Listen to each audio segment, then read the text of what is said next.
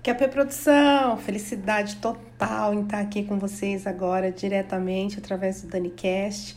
Novidade bacana para quem aí não tem tempo para parar, assistir um vídeo, enfim, e que tá, quer estar tá aí a par né, do que está rolando, enfim, ter acesso a esse conteúdo também.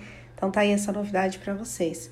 E hoje para começar, assunto quentinho, galera falando muito aí sobre é, ter caído algumas nomenclaturas aí do MEI.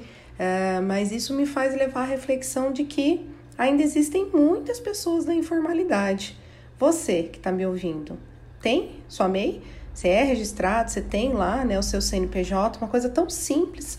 Você entra lá no portal do empreendedor.gov.br, na hora sai o seu CNPJ e depois para você poder emitir sua nota fiscal, você precisa ir até a prefeitura para poder pegar uma senha e acessar o site, né, o portal de nota fiscal de serviços, né, de prestador de serviços.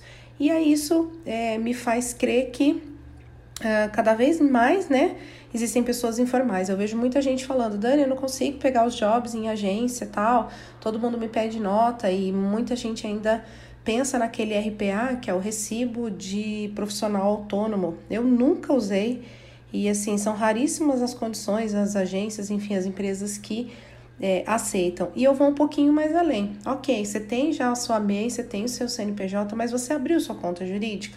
Não, Dani, como abrir conta jurídica é caro, é complicado, é, vai sair caro, eu vou ter que pagar isso tudo por mês tal. Mas sabia que existem as contas digitais dos bancos digitais e inclusive algumas com planos bem específicos para quem é MEI. O Banco Inter é um deles, eu utilizo e eu não pago taxa nenhuma, zero, zero, zero. Eu tenho uma quantidade uh, se eu não me engano, de 100 transações, né, de 100 transferências que eu posso fazer por mês, eu não tenho custo nenhum.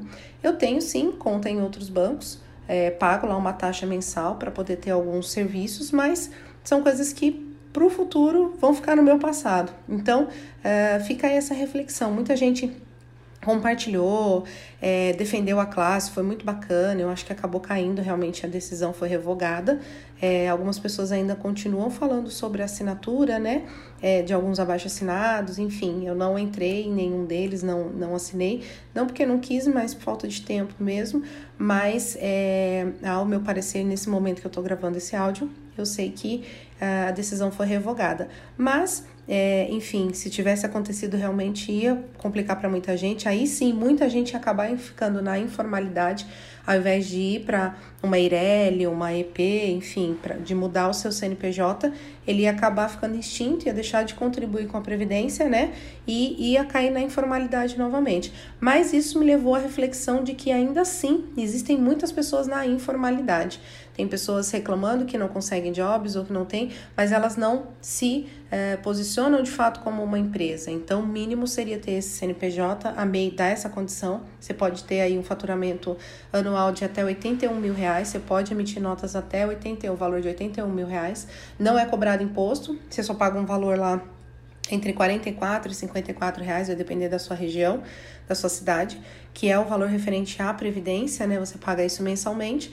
E para fazer emitir sua nota fiscal, é só ir na prefeitura, né, no seu município, é, pedir essa senha, né, cadastrar essa senha para você ter acesso ao portal de serviços e fazer a emissão da nota fiscal. Você mesmo faz. Então, fica esse meu questionamento. Então, muita gente é, reclamou aí dessa decisão que é, felizmente foi revogada, mas e você? Você já saiu da informalidade? Um abraço, galera, e até o próximo DaniCast. Vamos, produção!